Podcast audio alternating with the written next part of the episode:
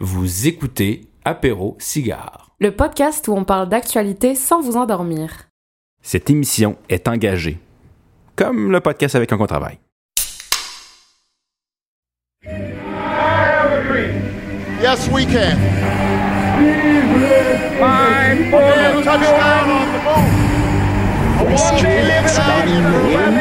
Je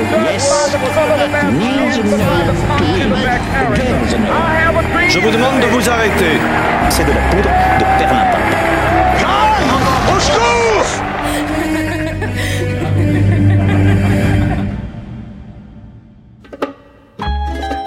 Bonjour tout le monde, bienvenue à cette toute nouvelle émission d'Apéro Cigare. Apéro Cigare, c'est l'émission où on parle d'actualité sans vous endormir et je suis très content, Hélène, euh, parce que oui, tu es là avec nous aujourd'hui, mais à distance. D'ailleurs, c'est la première fois qu'on fait euh, un épisode euh, pas, pas en personne. Ça fait, ça fait bizarre. hein? Back to the pandemic, baby.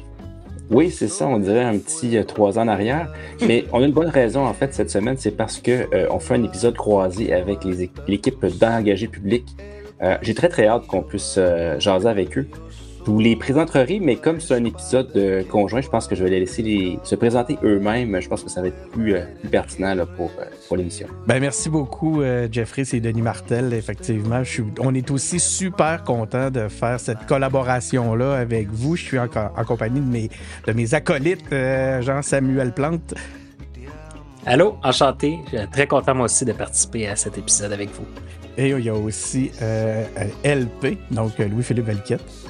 Hello, enchanté, très content de participer à cette émission avec vous. On dirait que je lis un script que JS avait écrit. Euh, T'as ChatGPT qui est tout en train de donner Oui, c'est ça. ses réponses. À taper.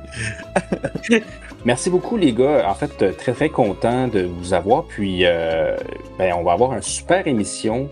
Et sur ce, ben, j'ai quasiment le goût de commencer tout de suite. Pas d'étoile, pas de break, Hélène, cette semaine. Euh, ben, je- en fait, euh, je te laisse présenter mon sujet. Comme ça, euh, on, va laisser un peu de suspense. C'est ça, je te, je te déroule le tapis rouge de ton propre sujet. Ok, oui, euh, dans le fond, notre premier sujet, c'est Jeff qui l'a choisi. Puis ce soir, il veut nous parler euh, du rôle des villes partout au Canada, notamment sur leurs finances, leurs dépenses. Pourquoi les villes sont si dépensières? Comment on gère ça? Est-ce que c'est trop? Est-ce qu'elles sont limitées? Jeff, je te donnerai la parole pour nous parler de ton sujet. Ouais, ben écoute, merci beaucoup Hélène, merci euh, à toutes les, les toutes les gars parce qu'effectivement, euh, oui, c'est une émission euh, 100% masculine. Non, non, je fais des blagues. Non, mais effectivement, je voulais parler des villes parce que ça fait un petit bout de temps que, que je suis l'actualité là-dessus. Puis, euh, j'ai lu un article justement de Radio-Canada qui parlait de la ville de Toronto où euh, justement, en fait, euh, la ville a annoncé au niveau de son dernier budget un manque à gagner assez important. Là, on parle de 10% du budget, c'est-à-dire 1,78 milliards. Et euh, c'est pas seulement la ville de Toronto, en fait, où euh, il y a un, un- gros problème financier. C'est le cas pour la majorité des villes au Canada. On voit de plus en plus les villes canadiennes qui ont de la difficulté, en fait, à joindre les deux bouts. Puis, euh, leur seule euh, manière, en fait, d'augmenter leurs revenus, c'est avec l'impôt foncier. Puis ça peut augmenter euh, le coût de la vie des, des citoyens, puis ça peut aussi créer des inégalités. Donc, je voulais peut-être jaser avec vous, les boys, qu'est-ce que vous en pensez, et aussi Hélène, je ne t'oublie pas. Mais peut-être savoir, en fait, un peu votre point de vue là-dessus, parce que pour moi, le, je dirais que le partage des revenus puis la, pointe de tête au niveau des villes canadiennes en ce moment est un enjeu qui va simplement s'aggraver puis qui pourrait devenir particulièrement là, euh, difficile. J'utilise le, un, un gouffre financier. euh, J'allais dire burden, là, mais on ne fera pas d'anglicisme. On va commencer, ça t'ennuie pas, je vais faire un petit peu de trafic à travers tout ça. Je propose de commencer avec le, le- le point de vue euh, de JS euh, sur la- le dossier. Est-ce que tu as pu un peu creuser le, sujet, euh, JS? Mais j'ai une observation à faire parce qu'on parlait des, des villes canadiennes, puis je me souviens en 2012, euh, des, des personnages, il y avait Éric Duhem puis Jean-François Lisée qui faisaient beaucoup de débats sur la gauche versus la droite. Puis Jean-François Lisée avait sorti un livre, le 99 raisons de, de mettre la droite KO, là, je me souviens, c'était à peu près ça le titre. Ça, Ouais, de, de- ça, 99 façons. Oui, exactement. Puis, euh, il faisait des comparaisons beaucoup avec euh, l'Ontario puis le Québec. Puis, une des choses qui était très intéressante à voir, c'est qu'en Ontario, puis je pense que dans le reste du Canada, euh, les villes ont beaucoup plus de services sociaux à supporter. Donc, une partie des, écoles, je ne me trompe pas, une partie de ce qu'on pourrait qualifier de, CLSC, par exemple. Il y a beaucoup plus de, de, de programmes euh, sociaux et gouvernementaux qui sont Ben, supportés par les villes hein. canadiennes. L'itinérance, mais à un niveau beaucoup plus euh, formel qu'ici à Montréal. Tu sais, il y a beaucoup de débats à Montréal. là, euh, pourquoi la ville gère l'itinérance? C'est une compétence provinciale. Donc, euh, considérant à quel point il y a une pression présentement, en tout cas au Québec, sur le gouvernement provincial pour les services publics, si les villes doivent supporter euh, ce niveau-là de, de- services sociaux, je peux comprendre qu'ils sont en train de, de- suffoquer, particulièrement parce que euh, euh, leur, leur- leur besoin de, ou leur capacité à se financer se fait par euh, la taxe immobilière, qui n'était pas une taxe qui est progressive, c'est une taxe qui est quand même euh, difficile à, changer ou à, venir chercher de nouveaux revenus. Donc, euh, ça va être un défi qui est encore plus difficile dans le reste du Canada qu'au Québec, malgré que les, les villes au Québec ont beaucoup de difficultés. Hélène, de ton côté, qu'est-ce que ça t'a inspiré, ce sujet? Ben, c'est drôle parce que justement, je me pose la question de l'autonomie du, du municipal. Est-ce que c'est viable long terme que, que les villes soient seules à gérer ces dépenses-là? Est-ce qu'il n'y aurait pas besoin de soutien de la part euh, du provincial ou du fédéral? Euh, fait que je me pose beaucoup de questions sur le long terme. Puis, euh, si justement, là, là, je parle de top-bottom, mais ça pourrait être bottom vers le top. Est-ce qu'il n'y aurait pas des possibilités d'impliquer justement des citoyens, des tables de concertation? Tu sais, comment on fait pour gérer ces budgets-là euh, de la manière la plus viable possible? C'est intéressant ce point-là. Moi, j'ai été témoin, c'est drôle parce qu'aujourd'hui même, dans le cadre de mon boulot, j'ai été exposé justement à un projet comme celui-là, un projet municipal où justement il y avait une partie du budget euh, pour euh, revi- re- revigorer le, bas d'une ville. Euh, je pense que tu sais de quoi je parle comme projet, mais on ne la nommera pas. On a travaillé ensemble là-dessus. Mais il y a une partie du budget qui est soumise euh, à, à la, à, une consultation citoyenne justement pour voter les priorités. Fait que c'est vraiment intéressant ce que, ce que tu amènes. Parce que c'est drôle, ça résonne avec un truc que je, même je voyais aujourd'hui. Donc, c'est déjà un- un- une solution qui, qui semble implantée dans certains endroits. hein.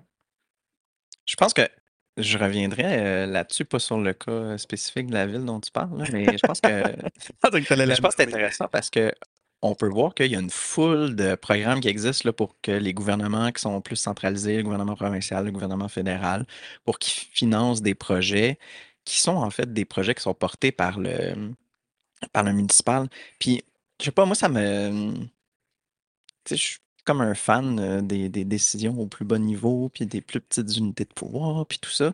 Puis, on dirait que ça alourdit un système si la ville pouvait déjà faire ce qu'elle veut avec l'argent pour répondre aux besoins de ses citoyens. La ville, c'est elle qui est la plus proche, ou la municipalité, c'est elle qui est la plus proche des citoyens, c'est elle qui connaît ses besoins immédiats le plus. Est-ce qu'on a vraiment besoin de tous ces programmes-là qui alourdissent tout ce gros programme-là, tous ces niveaux de gouvernement-là, pour finalement juste qu'un un gouvernement fédéral décide de quel projet municipal il va vouloir euh, financer? LP, il est, il est partisan du, euh, de retirer les dédoublements dans les paliers. Euh, Jess, avant que tu ailles, je redonnerai la parole à, Jeffrey pour qu'il il nous euh, enrichisse un peu son, son, propre sujet. Puis, tu sais, moi, je me pose la question, justement, quand on voit qu'au au, fédéral, on voit que même au point de vue, ben là, pour ce qui est du Québec, au point de vue national, euh, il y a des, il y a des dépassements, ben, pas des dépassements, il y a des profits, en fait. Les gouvernements font, font des profits.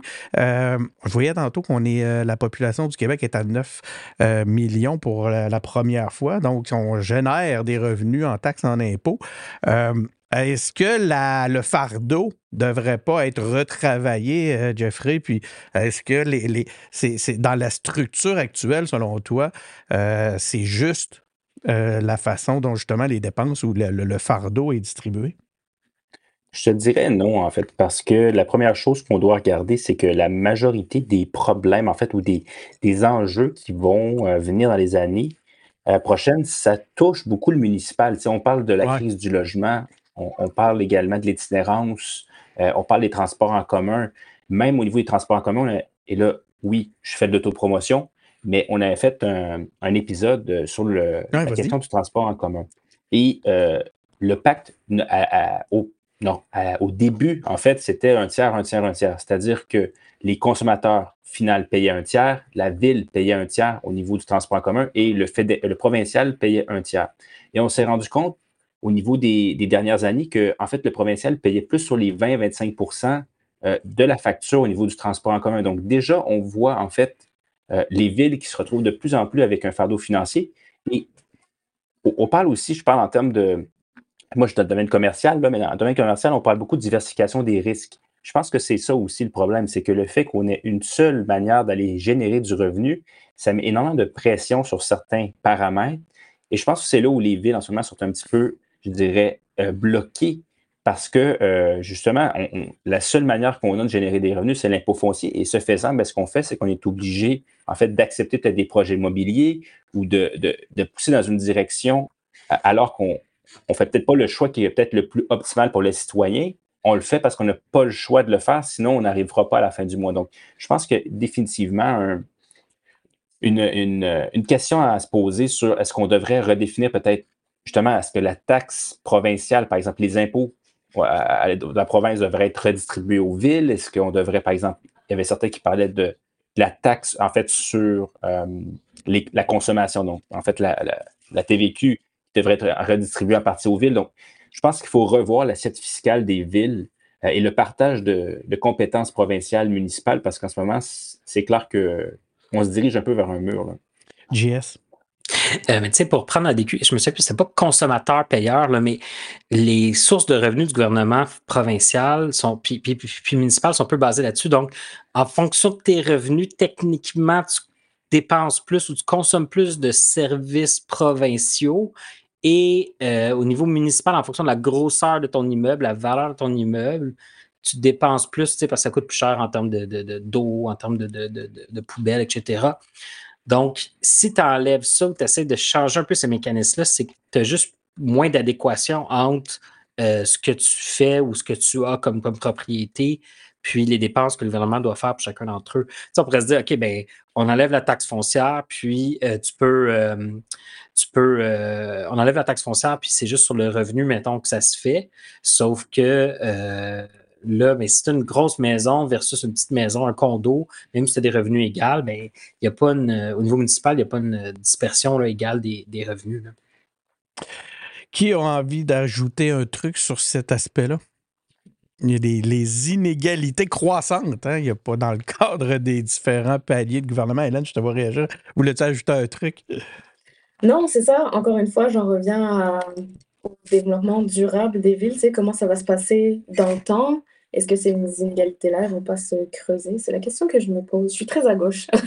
Mais il y a une notion, je lisais, il y a un concept de, de privilège urbain aussi là-dedans qui est euh, plutôt mm-hmm. intéressant à savoir. Maintenant, ça, ça aussi, ça amène le sujet à savoir, est-ce qu'après ça, si on donne plus d'argent dans un contexte urbain, ben, est-ce que ça vient déséquilibrer justement les, euh, la façon dont le, financement est distribué entre les villes?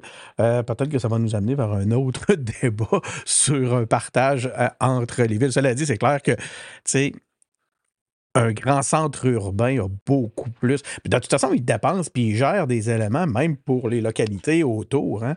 Donc, je pense que ce serait tout simplement justice qu'effectivement, il y ait un, une, bonification. Une vue de la je recommande de calculer ça en ponts par million. Euh, oui, c'est toujours gagnant les ponts par million. Il y a deux personnes de Québec en ce moment qui sont offusquées. les ponts par million, c'est toujours gagnant. Puis quand tu regardes vite, ça a vraiment l'air crédible. Ça a vraiment l'air euh, égal comme façon de calculer les choses. Ah, mais... Aspect, on a un bon ratio, là, malgré que. Pour une petite ville, vous n'êtes pas pire en pont, vous autres, hein? Ouais. Vous en avez quoi? Un? non, on a genre cinq. Ouais, c'est ça, hein, il y a plein de ponts. Hein, mais c'est quoi la définition, en fait? Parce que là, pont par million, y a-t-il une une longueur minimum de pont. Euh. Oh, ça, c'est intéressant. Ah, un 2 par 4. Kilomètres.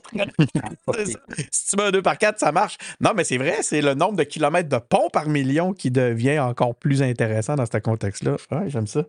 J'aime ça. Ça vaut la peine de faire des, construire des grands ponts. Ah, OK. Les, euh, ben écoute, on va y aller. Euh, s'il n'y a plus rien à ajouter là-dessus, je pense qu'on a fait le tour quand on est rendu à, ce type de, de, de propos. Là. On, va, euh, on va y aller avec notre deuxième sujet, c'est notre topo en médecine.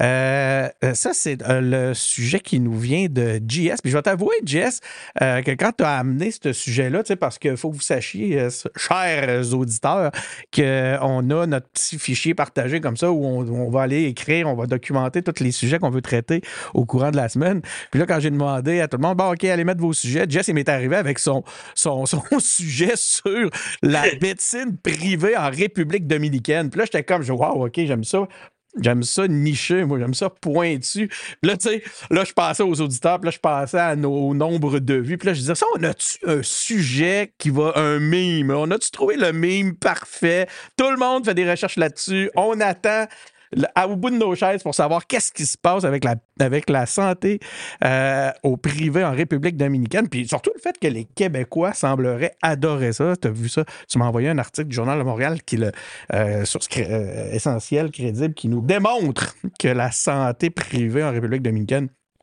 est un sujet d'actualité. Non, sans blague, Jess, explique-nous ça. Ben écoute, ça a commencé par un long dossier de, euh, du Journal Montréal sur euh, les Québécois qui sont en République dominicaine. La Floride commence à coûter trop cher, il y a un contexte de violence, il y a Trump. Puis là, il y a beaucoup de Québécois qui se déplacent en République dominicaine. Puis dans le cadre du dossier, les gens qui étaient là, ils trouvaient ça donc merveilleux en République dominicaine parce qu'ils pouvaient aller à l'hôpital, il n'y avait pas besoin d'attendre, euh, les services étaient bons, les urgences, ça prenait 10 minutes, puis je voyais des gens, euh, j'ai pas de liste d'attente. Donc, il y avait tout dans cet article-là, les gens se vantaient ou vantaient beaucoup le, le service hospitalier euh, de la République dominicaine. Mais euh, ça m'a allumé un petit peu, puis j'ai trouvé ça dommage parce que, en contrepartie, dans l'article, on, parlait presque pas, on parlait pas de, euh, du reste de la population qui n'a pas accès à ces mm-hmm. Donc, on est dans le service privé. Puis, euh, ce que ça m'a fait remarquer, c'est que ces gens-là, puis tu sais, pour déménager en République dominicaine six mois par année, il faut une certaine forme de revenu. Ils étaient dans une expérience très individuelle. Donc, il était comme, pourquoi au Québec, c'est pas de même? La République euh, dominicaine, c'est un pays du tiers-monde. Nous, au Québec, on devrait être capable. Mais il n'y avait pas dans cette notion-là, dans leur réflexion, toute la notion d'égalité, puis de, justice, puis du fait que quand on va à l'hôpital, euh, puis on attend, ben, c'est parce que tout le monde, techniquement, attend le même temps, puis tout le monde est sur le même pied d'égalité. Mm-hmm. Puis, euh, on parle souvent, là, bon, c'est un peu philosophique, mais le contrat social, puis, tu sais, euh, pourquoi est-ce qu'on paye des impôts? Mais on reçoit des, on paye des impôts, puis on reçoit des services en échange de manière égale pour tout le monde. Puis là, ces gens-là sont la République dominicaine euh, par leurs assurances privées qu'ils prennent pour leur voyage ou simplement en payant. Ils ont un service premium en République dominicaine, puis ils comprennent pas pourquoi au Québec c'est pas comme ça. Mais c'est des notions puis des valeurs de société qu'on a, puis qui jusqu'à maintenant on a décidé de garder. Puis, euh, ben, c'est un peu ça qui me, qui me, me choquait dans cette histoire-là, c'est le fait que ces gens-là ne prenaient pas conscience euh, du fait que le système n'était pas égalitaire. Puis, c'est un des avantages de vivre au Québec, c'est que peu importe ce qui t'arrive dans la vie, euh, c'est une bad luck, ben, tu vas quand même te faire soigner. C'est un choix, hein? c'est un choix de société. puis effectivement, j'espère qu'on en tient compte quand on considère ce genre de solution-là. tiens, je vais aller vers Jeffrey. Ça t'a inspiré quoi comme, comme, comme comme réflexion? Je vais t'avouer que j'étais un peu mitigé euh, sur cette question-là parce que je suis un peu mitigé sur la question de la santé au Québec en général. Ça fait des années que j'essaie de comprendre qu'est-ce qui ne marche pas au Québec au niveau de la santé. Puis, j'ai toujours pas la réponse, honnêtement. Euh, je trouve ça effectivement difficile. Je ne connais pas non plus les ratios, en fait, de dépenses par rapport aux services parce que, par exemple, je connais bien euh, le système de santé en Europe, il fonctionne super bien. On parle effectivement de la République dominicaine, on peut parler de Cuba aussi. Donc, il y a des pays où ça fonctionne super bien, puis le pourquoi ça fonctionne là-bas, euh, puis pourquoi pas ici, je n'ai jamais réussi à répondre. Mais, mais est-ce que le cas? moi, j'ai l'impression que c'est un peu difficile partout, les, euh, les systèmes de santé, non? Ben, je ne sais pas si c'est difficile partout, mais c'est particulièrement difficile ici. Euh, mais il y a une chose, par contre, sur le cas de la République dominicaine, c'est que c'est clairement un cas assez probant de globalisation parce que ou en fait mondialisation en français, parce que euh, clairement, euh, avant, tu n'avais pas le choix de le faire. Maintenant, là, il y a des gens qui s'en vont là-bas, qui peuvent, en fait, grâce au fait que les communications et les transports sont nettement plus rapides, peuvent en fait choisir pratiquement dans le monde le système Donc, il pourrait aller à Cuba, mais il y a des gens qui vont se faire des grèves de cheveux en Turquie. Ben, c'est ça que j'allais dire. Il y a le phénomène de la Turquie qui est euh, très, très, très populaire sur TikTok. Je ne sais pas si c'est parce que je vieillis, là, mais euh, moi, je suis vraiment visé par l'algorithme. Là, on cherche à m'envoyer me faire refaire les dents puis les cheveux en Turquie constamment. mais va, poursuis, euh, Jeffrey, excuse. C'est clairement une coïncidence, Denis. que je pense ça. mais, mais, mais je vois un, exemple de mondialisation, puis un exemple aussi des inégalités, où encore une fois, comme tu dis, il y a des gens qui peuvent se permettre de dire, ben regarde, euh, moi je veux sortir du système, ben je, je paye 3-4 000 dollars, puis je vais me le faire faire. Donc, je, je suis un peu perplexe, en fait. euh, au départ, je ne le prenais pas au sérieux, puis finalement, je dois abrer euh, Jess que bravo, tu m'as tu m'as shaké. Euh, c'est ce qui nous amène, je pense, naturellement, puis excuse-moi, LP, je vais passer directement à Hélène parce que c'est de ça qu'elle nous parle, Hélène, euh, dans ses notes. Euh, Hélène, toi, ce que tu dénonces, c'est un système de privilèges, finalement. Oui, ben ça rejoint un peu. moi, j'avais la même réflexion que JS sur le sujet, c'est-à-dire qu'il y a deux choses. Déjà, il y a le rapport à la République dominicaine, puis je pense que c'est un exemple parmi, parmi plein d'autres. Euh, on a nommé Cuba, puis on, on a nommé la Turquie, mais c'est aussi vrai pour les soins dentaires en Hongrie, par exemple. Euh, c'est-à-dire qu'il y a des personnes privilégiées, parce que c'est un privilège de, de partir en République dominicaine. Tu sais, le tourisme médical, c'est quand même quelque chose de très particulier qui s'applique pas du tout à l'ensemble de la population. Euh, puis on exploite un savoir-faire et, un système qui fonctionne pour nous, personnes privilégiées. Fait ça, je trouve que c'est problématique. Euh, puis ça crée un, rapport de force avec, euh, avec la République dominicaine qui, ben, ça va bien, euh, en tout cas en surface, parce qu'il y a de l'argent qui arrive de par les touristes, tu sais.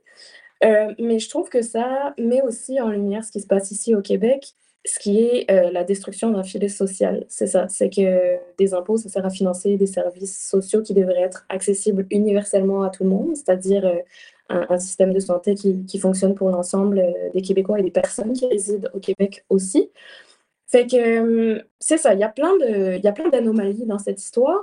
Puis ce qui est drôle, c'est que le, le journal de, de Montréal euh, nous fait la promotion en fait de quelque chose qui Mais fonctionne. moi, ça m'a donné l'effet d'un public reportage pour vrai. Ouais, ouais, ouais, mais c'est, tu sais, c'est, c'est comme, OK, mais pourquoi on en arrive là? Pourquoi il y a des gens qui arrivent à dire que c'est correct, allons nous faire soigner en République dominicaine? Pourquoi il faut faire 4000 kilomètres pour faire une opération qui devrait être accessible ici au Québec? Voilà, c'est ça. c'est mes questionnements. Euh, LP, de ton côté, est-ce que les euh, on assiste à travers tous ces éléments-là, ne serait-ce même que le choix éditorial, euh, qui est jamais innocent, à un effritement de notre filet social, de notre du principe de santé euh, universelle? Je pense que on a parlé de vraiment bons exemples. puis je pense qu'on peut aussi parler juste de l'exemple de- des soins dentaires au Canada ou au Québec. Mhm. Euh, en ce moment, il y a une grosse discussion autour du fait que ah, ben, peut-être qu'on devrait s'arranger pour que ce soit un service public ou que ce soit plus accessible, etc. Puis on vante un système qui est relativement semblable, euh, qui serait appliqué en santé au lieu de juste euh, les, les soins dentaires. Euh, tu sais, je, je trouve qu'on a déjà un système à multiples modes, puis avec la création de l'agence euh, Santé Québec, je sais pas où est-ce qu'on s'en va. Est-ce qu'on s'en va encore plus dans euh, une place où est-ce qu'on a un terrain prêt pour rapporter de plus en plus de privés, puis euh, changer le mode? Puis, je sais pas, j'ai un exemple vraiment niaiseux en tête.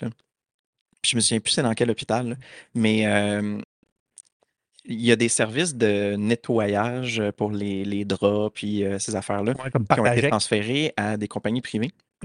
Puis, euh, dans cet hôpital-là, initialement, quand ça se faisait, ça se faisait en bas dans le sous-sol. Il avait le, il avait le linge, il mettait ça dans la machine, la machine elle pliait le linge tout seul, puis ça remontait en haut, puis c'était prêt à donner.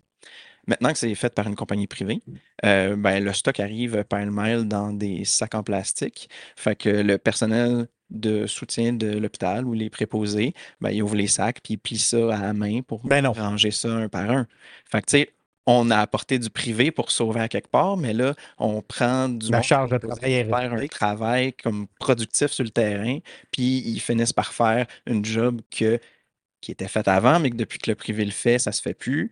Fait que, tu sais, comme on, on a beau vouloir essayer de, de rentrer, tu sais, on est un peu à la merci de qu'est-ce que le privé a envie de faire, a envie de nous charger. Puis quand on est rendu à se demander quel genre de contrat qu'on donne à un privé, ben, on veut toujours payer le moins cher. Fait on va dire, ben, plie-le pas parce que ça va me coûter tant de plus. Je me suis demandé, moi, en voyant le, truc, puis je trouve ça intéressant, ça se passe là, parce que souvent, tout est une question de gestion du changement. Hein. On, a, on a des bonnes idées, mais parce qu'elles sont la gestion du changement est mal exécutée, ben, au final, on arrive finalement à des éléments qui n'amènent pas de gain. Si c'est pas que ça coûte plus cher finalement. Euh, l'autre chose, c'est ce que tu disais, c'est les, les taux tu dis, on est à la merci des taux. Puis là, vous allez me trouver drôle ce soir, je sais pas, je tripe TikTok, ça doit, là. Là, je voyais sur TikTok, l'autre fois, il y avait du personnel euh, de, la, santé dans un hôpital euh, québécois, je sais pas où, là, j'ai pas checké c'était où, mais c'était clairement au Québec. Puis il s'amusait à faire, euh, hey, ça, Martine, genre Martine était infirmière, je sais pas trop.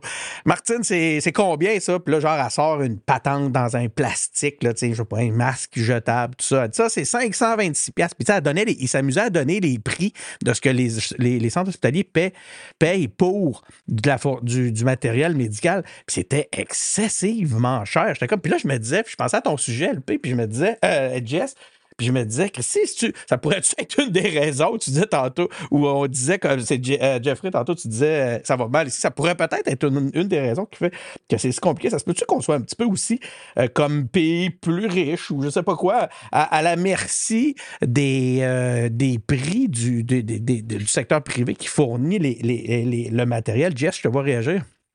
Ben oui, parce que la démonstration de ça, c'est qu'aux États-Unis, euh, même si le privé est supposé être plus efficace, c'est l'endroit dans le monde où euh, ça coûte plus cher par patient, par traitement. C'est ça. Puis c'est pas juste une question de rémunération des médecins, parce que oui, les médecins sont rémunérés peut-être le, double ou en tout cas pas loin du double de ce qu'ils font ici, et, plus encore, dépendant des, des, euh, des marchés mais il y a des coûts faramineux, euh, que ce soit en médication, euh, des, des, des, de l'insuline qui coûte 7 à produire, qui est vendu 700 ouais. Donc, plus qu'on ouvre la marge à une certaine profitabilité, une certaine, euh, une certaine privatisation de, des services cœur de, de, du système hospitalier, plus qu'on ouvre la porte à des gens qui vont essayer d'abuser de ça. Peut-être qu'on va laisser des entreprises en santé privées le soin de vendre des services de santé au système de santé J'essaie de faire un lien avec Hydro-Québec, mais mon lien était plutôt douteux. Mais euh, le, privé est en train d'arriver un petit peu partout. Hein. On voit les brèches. Hélène, voulais-tu rajouter un élément, un truc? Écoute, euh, je pense qu'on a fait le tour, mais oui, effectivement, euh, la privatisation, je pense que ça va être un des grands enjeux, qui rejoint aussi les inégalités sociales dont on parlait tantôt au, niveau des villes, en fait. Donc, j'ai l'impression, Geoffrey, que vous êtes un peu. Euh, vous êtes des, des, des euh, social-démocrates, finalement. ouais, dans, là, tu me dans le même bain Ah, ouais, donc, ouais, donc, ouais, donc, vas-y, je serais curieux de t'entendre. Vous vous situez où, vous autres, les, les apéros cigares, sur l'échelle le, l'échelle politique? OK, on va le faire sur. On va se faire un quadrillé, OK, les gars, vous allez trouver ça drôle. Le, je dis les gars parce que je parle à, ma gang qui me connaît. Euh, on va se faire un quadrillé, OK, gauche-droite, indépendance, fédéralisme. On veut entendre les gens d'apéros cigares sur ce, ce positionner sur ce graphique-là. Tu sais, le graphique qu'on a quand on fait la boussole électorale. On commence avec toi, Jeffrey. Je te mets, je te mets le spot. Puis ça, c'est drôle, euh, chers auditeurs, parce qu'on n'avait pas prévu ça du tout. Fait que, vas-y, euh, Jeffrey. Positionne. On, va faire augmenter nos codes d'écoute ou les faire diminuer. Là, on va voir ce que ça fait. On mais... des insultes. non, mais moi et Hélène, on, s'agace beaucoup à l'émission parce que euh, clairement, Hélène est quelqu'un qui beaucoup plus dans les, beaucoup plus dans l'état-providence, on pourrait dire. Vas-y avec toi, euh, on va parler à Hélène après. Moi, je suis plus centriste. Je dirais que je suis assez euh, socialement plus à gauche, mais euh, au niveau économique, je suis un peu plus au centre. Ah, ça, là, je l'aime, celle-là. continue, continue. mais, mais, mais j'ai un background de commerce aussi, fait que je pense que ça, ça a un impact. Hélène, de ton côté, tu te situes où sur mon bois? Ah, attends, attends, attends, tu t'as comme évacué le volet fédéral indépendance? Jeffrey? Tu vas-tu perdre ta job? je t'ai fait ça? avocat, donc euh, de prononcer. J'attends le référendum pour me prononcer. OK, c'est bon. Tu as le droit. As le droit de On a fait le ménage du site. On a tout enlevé euh, les références indépendantistes des engagés publics. donc, euh, tu, peux, te commettre. Là, on arrête tout. Ça, ce que tu dis là, Jess, ça va nous valoir des insultes. Hein. Moi, je gère, le je gère les commentaires YouTube. Là, puis, euh, aussitôt qu'on on a. La, la, la réalité. Euh, chers euh, animateurs de Apéro c'est que les, les engagés publics, on est pas mal tous des indépendantistes. Puis euh, là, ben, on, a été- on nous a connus comme ça. Fait que là, quand JS dit une affaire de même, là, on s'expose. Là, on, on risque de recevoir des insultes. Mais là, le- le- je comprends, puis tu sais, on fait ça, c'est du passe-temps, on s'amuse. Euh, C'était pas pour te faire perdre ton boulot, euh, Jeffrey, ou te mettre dans l'eau chaude. on va aller voir Hélène maintenant. Hélène, de ton côté, là, on a cru comprendre que tu étais un peu plus à gauche au point de vue, comme j'aime beaucoup la formule je suis socialement à gauche. Ça, ça, c'est. Attends, je m'excuse de juste revenir sur cet aspect parce que je l'entends souvent. C'est une belle façon de botter en touche. Finalement, Jeffrey est à droite, là. Mais ça paraît toujours bien de dire, ça paraît toujours bien de dire je suis socialement à gauche et économiquement à droite. Euh, c'est comme si dit économiquement au centre, attention. Ah, t'as dit économiquement au centre. Désolé, OK. Oui, oui, Alors, oui. Mais si t'es plus à droite que la gauche, t'es donc à droite. Ah oui, quand même. Attention, attention, OK, euh, on m'a peinturé dans le coin tout de suite comme ça, là. Hélène, c'est des appuis, là. C'est des appuis, là. Vas-y, Hélène, on t'écoute maintenant. Euh, écoute, moi, je suis très à gauche euh, sur tout ce qui. Très bon, voilà. euh, J'aime beaucoup le mot on sait qu'il ne faut pas dire en Amérique du Nord. Ah oui, Euh, carrément. Ben, J'aime beaucoup l'idée, mais je sais qu'en pratique, c'est plus compliqué. Puis, euh, puis, puis je sais, là, sait tous, on l'a vu, euh, l'histoire nous l'a prouvé. Euh, la question. Attends, excuse-moi. Hélène est théoriquement communiste, mais, mais pratiquement gauchiste. c'est ça. Aux États-Unis, on sera en prison, là. C'est. Elle, elle est suspecte. Elle est Elle est suspecte. déjà à Guantanamo. Continue, Hélène. Euh, pour ce qui est de la question de l'indépendance et, du fédéralisme, c'est une question que je me pose régulièrement parce qu'en fait, je ne sais pas. Euh, moi, je suis une immigrante ici, fait que je suis très spectatrice de, ce débat-là qui n'existe pas, euh, qui existe pas en, France, en fait. Mais le jour où vous faites un, ré- un référendum et ça passe, et je vais regarder ça avec du popcorn, là, ça va être magnifique. Ceci étant dit, j'ai fait mes, mes démarches d'immigration, puis il y a quand même un petit truc dans mon cœur que j'aurais préféré, je préférerais avoir un passeport québécois que canadien. Oh! Ah, là, tu me fais plaisir. Hein, JS, c'est de la musique à tes oreilles. Là, on va aller, j'arrête pas de pas, je peux passer LP en dernier, il faut aller vers LP. Puis, tu sais, je veux dire, c'est juste, je pense que c'est simplement justice de se prêter au jeu nous-mêmes, OK? Parce que juste pour renseigner au moins nos amis et les auditeurs d'A- d'Apéro qui nous écoutent actuellement. Toi, LP, là, on, tu sais, on va être là, tu sais, il y a un tic-tac-toe au centre, là, ça va être euh, pas mal, je pense qu'on risque de se ressembler beaucoup, mais LP, euh, je te- peut-être pas, non, LP, il est bizarre, c'est un anarchiste. Ouais, LP s'est dit la vérité, il va perdre sa job pour de vrai. Ça, c'est chien! Peut-être que je peux dire que je suis d'extrême gauche et d'extrême droite. Oh, là, on va faire un montage avec ça. C'est nationaliste socialiste, dans le fond. Ben, tu la face, Hélène? Ah ben, LP, vas-y, euh, rétablis les faits, là, t'es en train de faire peur à tout le monde. Ben, je pense que t'as. de- C'est toi qui as dit que j'étais anarchiste? Oui, Ben, ça se peut que ça soit un petit peu plus proche de la réalité, tu sais, avoir une idée. ben, t'es plus proche d'Hélène à ce Euh, moment-là. l'individu dans sa communauté ou avec les gens avec qui il a envie de collaborer, ben, c'est comme ça que les décisions devraient se prendre le plus possible. Puis après ça, si on veut se mettre en groupe avec d'autres gens pour former une genre de fédération, peut-être pas la fédération canadienne, mais une autre genre de fédération, ben, on, on peut travailler en équipe pour euh, un, plus grand projet. Je pensais que dire. Puis là, après ça, si on veut se mettre en groupe avec du monde pour foutre la merde, ben là, ça. ça, ça serait ton genre comme, comme anarchiste. Euh, JS, pas très anarchiste, je pense. Euh, non, non, moi, euh, je suis euh, quand même assez haut dans l'échelle indépendantiste. Euh, à gauche, à gauche sur les valeurs sociales, à gauche sur les valeurs, tu sais, comme là, ça va sonner très français, là, mais liberté, égalité, fraternité. Euh, mais c'est quand même des valeurs qui me guident euh, beaucoup, là, donc, euh, donc ça me donne un peu le, le- ma place sur l'échiquier. Juste euh, revenir, Hélène, j'ai hâte que les gens qui arrivent ici puis qui deviennent citoyens euh, se fassent une idée, puis euh, sur l'axe indépendantiste, euh, décident que c'est un combat ou qui, ou qui accepte, mais qui, qui le fassent le leur parce que euh, c'est une question qui n'est pas encore réglée. ben, Hélène, t'es interpellée. Voulais-tu réagir là-dessus?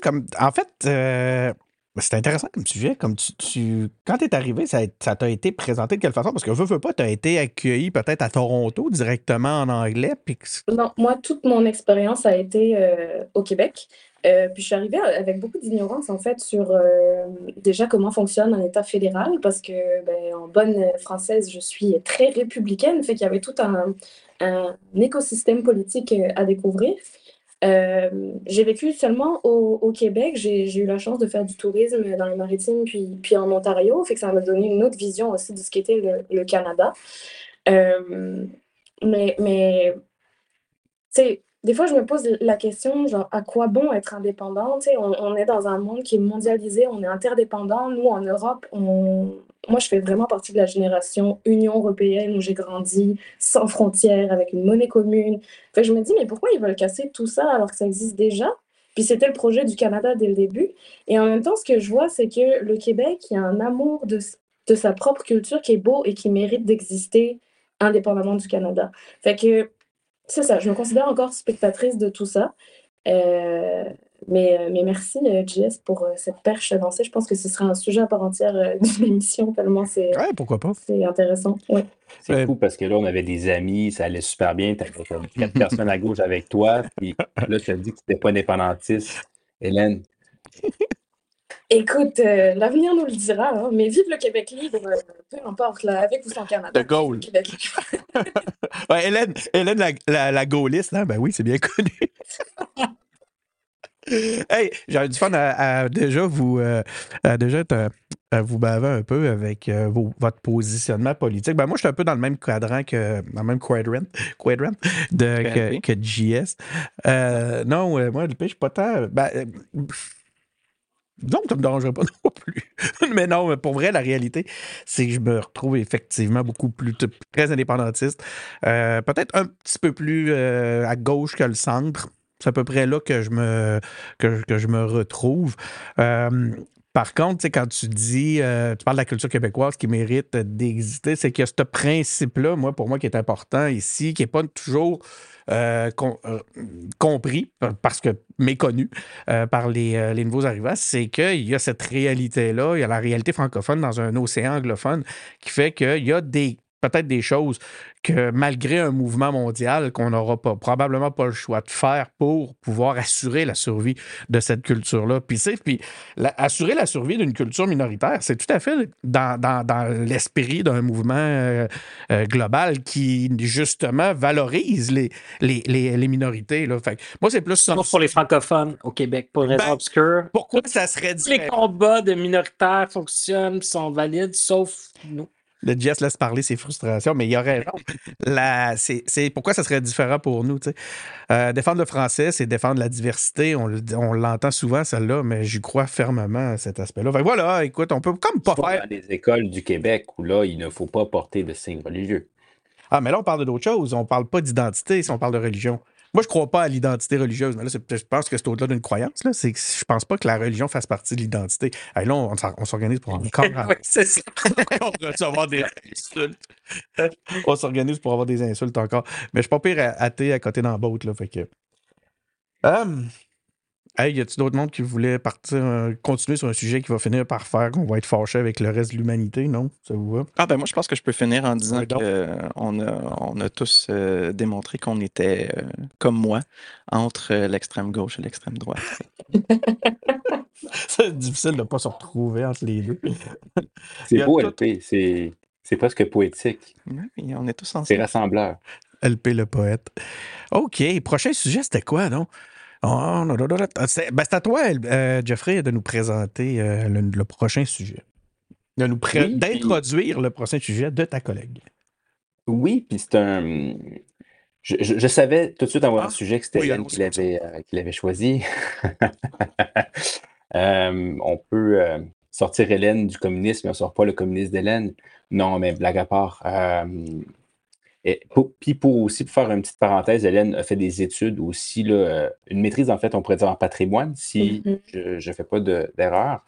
Euh, et donc là, on- euh, Hélène te parlait du fait du cancer des églises, euh, mais aussi je te dirais toute la question du patrimoine au Québec, parce que, puis je vais, je vais te laisser en fait faire toute la notion de l'article que tu as choisi, mais je pense qu'effectivement, les églises, en fait, font partie de façon en grande majorité du patrimoine bâti du Québec. Euh, et je pense qu'on est effectivement dans un, être tournant à savoir, ben, on fait quoi avec ça? Parce que clairement, c'est un peu un, éléphant euh, dans la pièce. Mais effectivement, je pense que c'est de voir qu'est-ce qu'on qu'est-ce qu'on fait avec ces églises-là, puis essayer de les, les réutiliser finalement. Non, Hélène? Est-ce que, est que je me trompe? C'est de ça dont on va parler effectivement, puis il y a plein de, plein de choses à dire, dont notamment y arriver la, la réutilisation. Qu'est-ce qu'on fait avec ça? Euh, pour donner un petit état des lieux, j'ai quand même ramené mes chiffres et mes statistiques. Il y a 2751 églises au Québec. Euh, c'est énorme.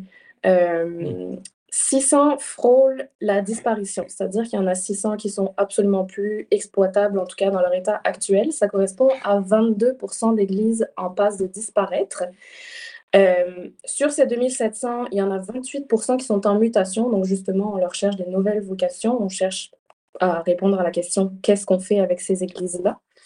Euh, puis, euh, c'est drôle parce que on va faire plein de choses. En fait, une église, c'est un lieu euh, assez formidable qui, historiquement, c'est un lieu de rassemblement, c'est un lieu qui est au cœur d'une communauté, puis qui a un rôle social dans sa communauté. Puis, souvent, en fait, ce qu'elles redeviennent, ben, c'est exactement la même chose. ça va devenir des centres culturels, ça va devenir euh, des lieux multifonctionnels, donc des espaces comme des tiers-lieux, comme on dit, euh, où il va pouvoir se passer plein de choses par et pour les communautés.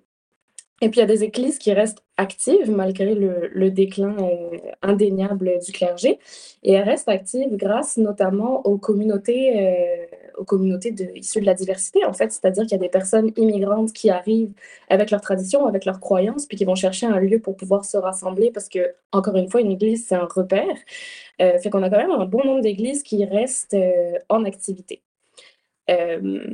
ce sujet-là, il m'est venu d'un espèce d'appel à l'aide euh, qui a été fait euh, à Montréal par rapport euh, justement au patrimoine religieux. Qu'est-ce qu'on fait de ces églises, sachant qu'il y a une crise du logement aussi qui touche tout le Québec? Est-ce que ce ne serait pas une piste de solution? mais pour ça, ça prend un leadership, ça prend de l'argent, ça prend des échanges entre des promoteurs privés, entre les diocèses, entre les villes, puis avec le soutien du gouvernement du Québec. Fait que je lance le sujet sur la table euh, c'est quoi aujourd'hui le patrimoine religieux du Québec, puis qu'est-ce qu'on fait avec ça? Excellent sujet. Écoute, euh, veux-tu commencer, LP? Es-tu capable de répondre à cette question-là? ben, euh, on fait un stationnement pour mettre les chars l'hiver pour les décapotables, ces affaires-là. du moins, c'est c'est la réponse qu'on a eue pour une église proche d'ici. Pour vrai? Mais, à Gaspé, ça? Pardon? À Gaspé? Ouais, ben si tu veux, ben pas à Gaspé, Gaspé, mais je pense à Saint-Maurice de l'Échouerie, c'est ça, ça, a été ça pendant un moment. Mais fait que Denis, si tu veux aller porter ta décapotable à quelque part, on va t'accueillir. Mais je, pense que ça démontre déjà que c'est un peu n'importe quoi. Il y a un, il y a un besoin. Il y a quelqu'un qui a décidé, ah, ben, tu sais, il y a peut-être un, je sais pas trop, une occasion d'affaires, puis il s'est dit, bon, bon, on va faire ça. Mais est-ce que on peut faire ça de façon organisée? Peut-être un peu plus. Euh, je, pense que si on repense à c'est quoi la fonction aussi des, des églises, c'est un endroit où on se réunit, c'est un endroit où euh, c'est un endroit qui a une fonction sociale. Puis c'est pas parce qu'on arrête de croire en Dieu qu'on n'a plus besoin de l'endroit ou de la fonction que cet endroit-là remplit. Puis, tu sais, ultimement, cet endroit-là euh, finissait par donner une foule de services à sa communauté. Puis la communauté s'est un peu euh, désagrégée parce que euh, est, plus liée par la même question, par la même, le même l'Esprit Saint qui traverse tout le monde, les amène à l'Église. Mais ben, maintenant, on n'a plus ça, pour nous amener tous au même endroit. mais avoir un endroit où on pourrait avoir cette espèce de, relation avec notre communauté, mmh c'est peut-être quelque chose qu'on a besoin. Puis je pense que qu'est-ce qui, qu'est-ce qui était qu'est-ce qui est particulièrement intéressant des églises, c'est que c'est un endroit aussi multi multifonctionnel, dans le sens de c'est pas juste une place où est-ce qu'on va écouter la messe, mais c'est aussi un endroit où on peut faire des événements communautaires, où les gens qui n'ont pas d'endroit pour aller dormir peuvent aller dormir, ou peut-être qu'il y a certains qui peuvent donner des soins, ou de, tout type, que ce soit physique, psychologique, peu importe. Fait que tu c'était des endroits qui étaient extrêmement riches en termes de en termes de fonctionnalité dans la, dans la société qui soudainement disparaissent parce qu'on on veut plus croire en Dieu, euh, ce qui est tout à fait louable comme euh, intention. Mais euh, les fonctions que ça remplit, ça ne doit pas nécessairement toutes être des fonctions que le gouvernement va remplir du jour au lendemain. Et peut-être que c'est quelque chose qu'il faut qu'en tant que communauté, on se demande qu'est-ce qu'on fait avec notre Église. Écoute, moi, je trouve ça fascinant. Je me, je, me- oui, j'ai vu du JS, mais je me permets de, de, de prendre la parole là-dessus parce que tu as amené un point que je trouve fascinant. Premièrement, il ne faut pas. Pense qu'on ne peut pas non plus évacuer l'attachement émotionnel que les, euh, la, la population, les populations peuvent avoir en- envers ces lieux-là. Peu importe que ce soit relié à la religion ou pas. Puis ce que ça amène comme question, puis tu l'as super bien souligné, je trouve, c'est quoi l'élément qui. C'est quoi le lien? C'est quoi le liant de notre collectivité maintenant, tu sais. Maintenant que la religion ben, a été scrappée par les, les- les criminels en soutane, euh, que, les- que justement on s'éloigne du, du, euh, de- de- des croyances, euh, il reste qu'effectivement, il y a des gens qui y croient encore, des gens qui arrivent de- des nouveaux arrivants qui veulent pour continuer à pratiquer. Euh, mais au-delà de ça, ces, endroits-là, puis moi, c'est ce que j'adorais. Quand je vois une église se transformer en, en- des promoteurs achètent ça puis qui font des condos, ça me fait vraiment ça me fait ça me fait mal au cœur parce que justement à cause de, la valeur patrimoniale entre autres, puis justement parce que ça peut être des lieux qui vont être remis à la collectivité pour justement qu'on puisse trouver notre lien et qu'on puisse poursuivre dans cette mission-là d'être un endroit où la collectivité se rassemble. Euh, Notre client, Denis, c'est les décapotables maintenant.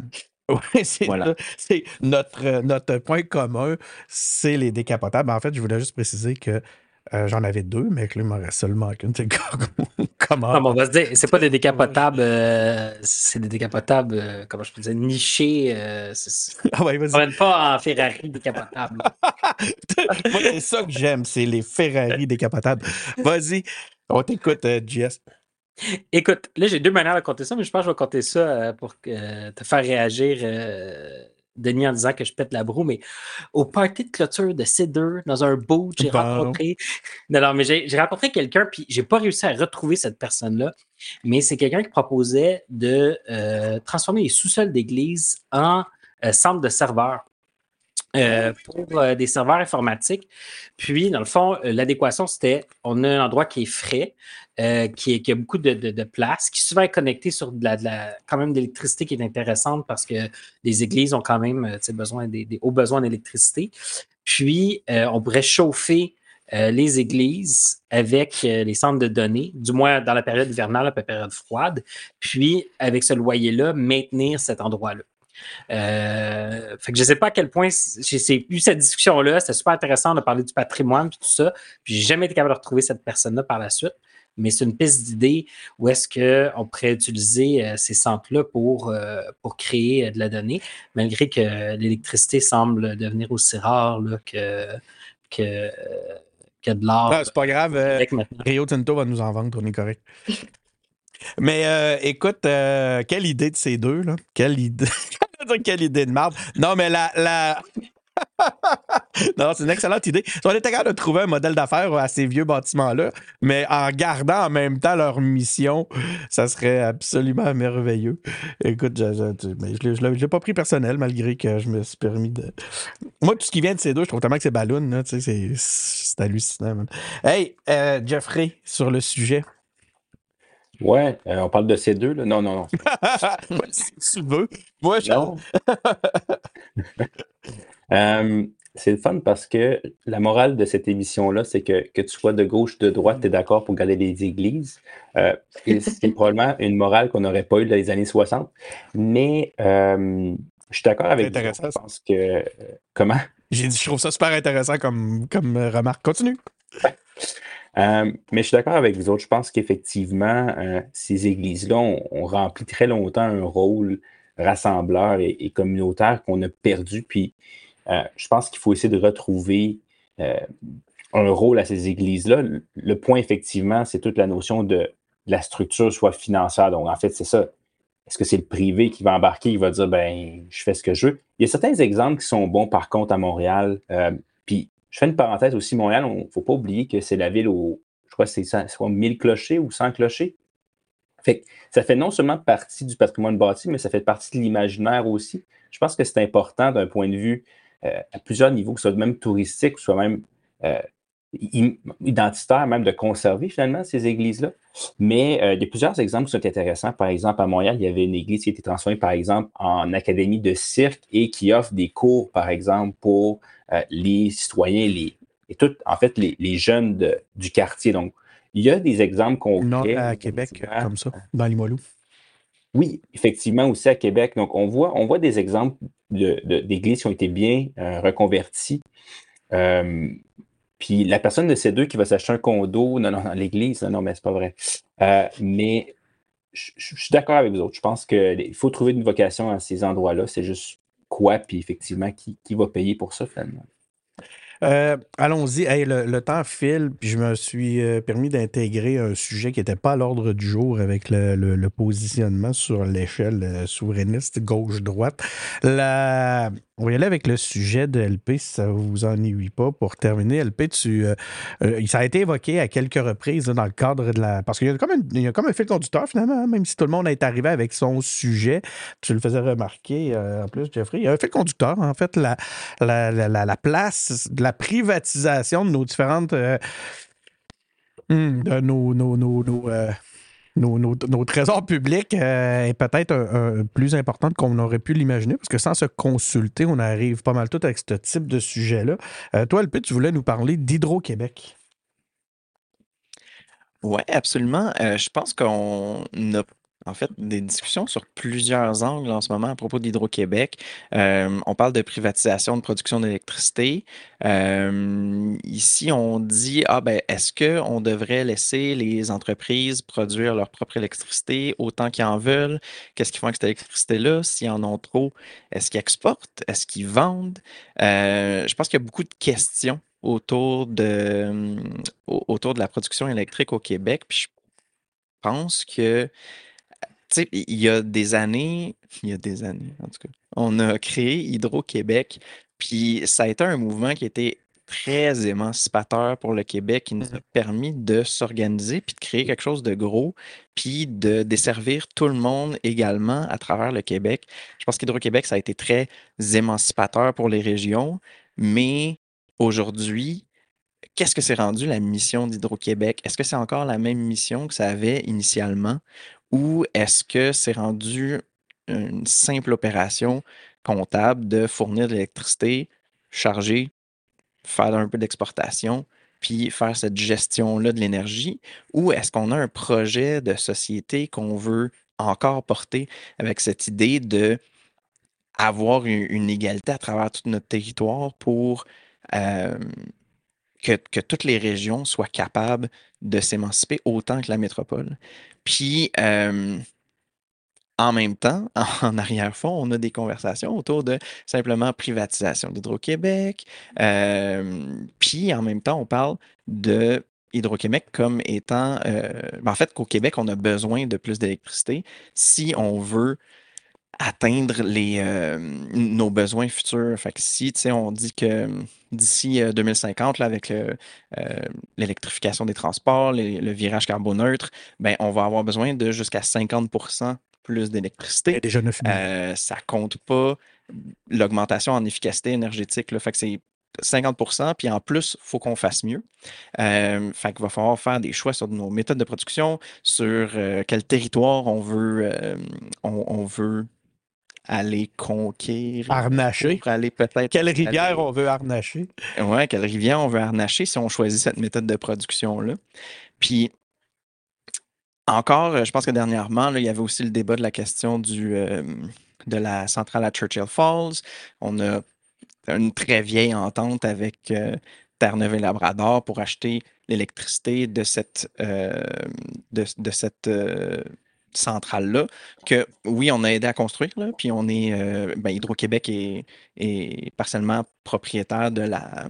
on passe un épisode sur le Labrador un jour, là. Question de foutre Oui, c'est ça. on dirait que ça nous remet encore plus d'en face que le Labrador, c'est pas nous autres. euh, jamais. Ben, il y a encore cette question-là. Qu'est-ce qu'on fait avec cette question-là? c'est un peu le sujet que je voulais apporter. Puis toujours en gardant en trame de fond, c'est quoi notre objectif avec Hydro-Québec? Où est-ce qu'on veut qu'Hydro-Québec s'en aille en tant que Mhm. projet? C'est juste une entreprise qui fait de l'argent? C'est-tu belle ou c'est quelque chose de plus grand? Donc, est-ce que ce projet de société-là est encore en marche, Jeffrey?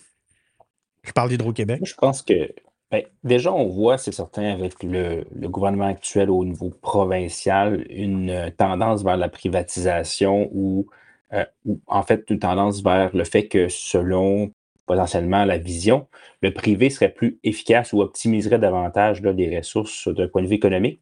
Après, on peut être d'accord, pas d'accord, mais euh, je suis quand même d'accord avec LP là-dessus, c'est-à-dire que euh, Hydro-Québec a permis, oui, de, de donner des dividendes au gouvernement depuis plusieurs années et nous permettent effectivement une émancipation, de sentir en fait maître chez nous, finalement, ce qui était le, Eh. le slogan là, de, de M. Bourassa. Mais, euh, Euh, oui, euh, non, ça peut. C'était euh, ouais, Jean Le sage. Non, Jean c'était- Lesage. Le sage. Jean Lesage, effectivement. Je, me, je, je suis reculé trop, euh, Pas trop assez, peu, en fait. pas assez loin, c'est ça. Oui, c'est ça. Continue, continue. Mais euh, c'est ça, je pense qu'effectivement, le- Hydro-Québec a apporté beaucoup de choses, puis euh, ça est devenu un symbole. Puis je pense qu'il faut se questionner sur le long terme, sur en tant que société, qu'est-ce qu'on. Puis ça a tous des effets, en fait, c'est tout relié parce que oui, l'électricité, c'est une chose, c'est de dire on veut produire plus d'électricité, mais c'est de dire est-ce qu'on veut aussi consommer moins? Euh, est-ce qu'on veut. Quel type d'industrie on veut attirer ici? Est-ce qu'on veut justement attirer des industries? On le voit avec, par exemple, Norvolt au niveau des batteries. Là, on veut s'inscrire dans un mouvement mondial d'avoir de l'argent demain au niveau des voitures électriques, on veut s'inscrire là-dedans, mais est-ce que c'est la question? C'est là où on devrait aller? Donc, je pense que Hydro-Québec, c'est un pion dans toute la question de qu'est-ce qu'on veut que le Québec, à quoi on veut que le Québec ressemble en 2050. Puis, je finis là-dessus, puis il y, a, il y a deux niveaux aussi. Il y a, il y a la production d'électricité, puis il y a la distribution et le transport Ouais. d'électricité. Je pense que c'est là où on, on comprend peut-être mal les intentions, puis je ne veux pas défendre ou, ou- ou promouvoir aucun gouvernement, mais je pense que c'est là où, par exemple, en ce moment, il y a des compagnies privées qui ont accès dans Rio Tinto, par exemple, à produire leur propre électricité. Si, par exemple, il y a quelqu'un à côté de chez Tinto qui a besoin d'électricité, pourquoi faire de l'électricité, par exemple, du Grand Nord ou si on peut, ils peuvent juste en passer un envers l'autre? Je pense qu'il y a une certaine souplesse au niveau économique, c'est bien. Cependant, je pense qu'il faut encore effectivement que Hydro-Québec soit le symbole et euh, ait un peu une certaine forme de monopole au niveau de l'électricité, puis, puis qu'on se pose la question, oui, l'électricité, mais qu'est-ce qu'on veut faire de ce fleuron-là aussi? là? JS, est-ce que tu as une réponse à ça? Mais tu sais, quand que je, je réécoutais, je ne sais plus si c'était dans sa biographie ou. Mais Jacques Parizeau, quand il était pitché l'idée d'Hydro-Québec à New York, les risques étaient immenses. Puis, euh, on parle souvent de la euh, socialisation des risques puis la privatisation des profits. Puis je trouve que Ouais. on a socialisé des risques avec Hydro-Québec. On a présentement un actif qui, est- qui est- qui est incroyable, qui nous permet de supporter une dette qui est quand même plus grande que d'autres provinces peuvent le faire. Mais c'est parce qu'on a pris un risque immense. Donc, je trouve ça difficile de commencer à ouvrir les vannes puis de donner, dans le fond, des, futurs profits euh, à des organisations privées, tandis qu'ils n'ont pas pris ces risques-là. Puis, ils ont une infrastructure qui fait que s'ils se plantent dans leur processus de, de- de- création d'électricité, ben, ils vont pas se retourner puis quand même se faire approvisionner par, euh, par Hydro-Québec. Euh, donc, euh, donc, je suis un petit peu frileux par rapport à cette idée-là d'avoir cette ouverture-là là, chez Hydro. Hélène, qu'est-ce que ça, que ça dit? euh, puis tu sais, je profite de ton point de vue euh, extérieur, tu sais, puis tantôt, ça a été ça, euh, tu, nous as amené cette, notion-là, cet angle de vue-là à quelques reprises au courant de la soirée. Euh, As-tu quand tu es arrivé au Québec, euh, et même aujourd'hui, est-ce que c'est tu comprends bien l'ampleur, euh, ce que ça représente Hydro-Québec, justement, pour, on parlait tantôt de maître chez nous, c'est, un, élément fondateur. Est-ce que tu est-ce que es imprégné de toute la mesure de ce que ça représente? Puis, puis c'est quoi ta vision aussi pour, de, voir que cet élément-là pourrait être un peu fragmenté ou puis privatisé?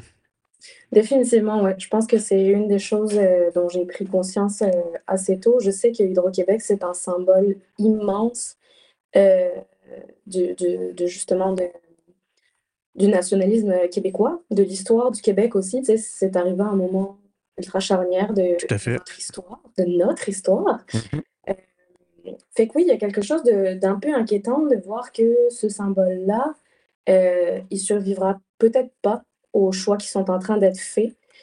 Euh, puis, je trouve que le sujet est assez fascinant, mais très complexe parce qu'il nous emmène sur plein de, chemins très différents. Euh, dé- déjà, je me questionne sur le rôle du ministre qui est responsable de ce dossier-là. Je trouve que Pierre Fitzgibbon est, est très euh, spectateur de la situation plutôt que, modérateur. On voit qu'on est en train de se faire envahir par des intérêts ultra-libéraux plutôt que de, de, calmer le jeu. Euh, je me questionne aussi sur la relation avec les Premières Nations, parce que ça aussi, ça fait partie euh, de, de, l'historique, euh, justement, de, de, la question de, l'énergie au Québec. Je me questionne sur la transition vers des énergies vertes qu'on est encore une fois en train de, capitaliser. Mais bon, on n'apprend rien à, à ce niveau-là. Puis je me demande aussi, tu sais, c'est drôle parce que on parle de crise du logement, on parle de, vagues d'immigration, on parle du déclin démographique du Québec, mais il faut continuer à produire. Fait j'ai l'impression qu'on n'apprend rien de ce qu'on vit en ce moment comme crise, puis qu'on se prépare à des crises sans s'inspirer des leçons qu'on est en train d'apprendre maintenant. C'est ça, c'est pas mal euh, tout ça qui me vient en tête quand, quand on parle de, de ce sujet-là. Merci beaucoup, Hélène. Euh, Ça fait euh, maintenant euh, 1h04 qu'on euh, qu'on est en, épisode ce soir. Je vous remercie beaucoup. On a, il y a certaines euh, personnes de- du groupe qui vont, euh, qui, qui ont, qui ont- sont limitées dans le temps. Donc, euh, je vous propose que ce soit notre, que ce soit ça notre épisode pour ce soir. Merci beaucoup à tout le monde. Ben, ça me fait grand plaisir. Puis c'est ça, je vais shout out euh, Jay, euh, un bon ami à moi. euh, Ah, mais c'est Jay, c'est notre, euh, c'est notre, euh, c'est Jérémy. Notre Jay. C'est notre Jay. C'est pas un, pas un auditeur. J'espère qu'il est auditeur, mais en tout cas, oui, oui, vas-y. Puis euh, un fédéraliste convaincu. Un fédéraliste convaincu, tout à fait, tout à fait. qui me, qui me parlait de vous autres. Puis, euh, écoute, je me suis dit, il faut absolument qu'on qu'on travaille ensemble. Je pense qu'on a l'objectif commun, effectivement, de, de parler, puis de, de faire connaître, de, de discuter de politique, de, de débattre. Puis, ça, je pense que tu partages aussi ce plaisir qu'on a eu de faire cette émission-là. Donc, merci beaucoup euh, à vous, les boys. Ben merci, merci beaucoup, Hélène, aussi, de t'être prêtée au jeu, de- de- d'être venue nous, nous, euh, nous partager tes, tes, tes- tes réflexions sur euh, différents sujets d'actualité. Merci à vous pour votre accueil. Toujours un plaisir de, de prendre l'apéro euh, partagé.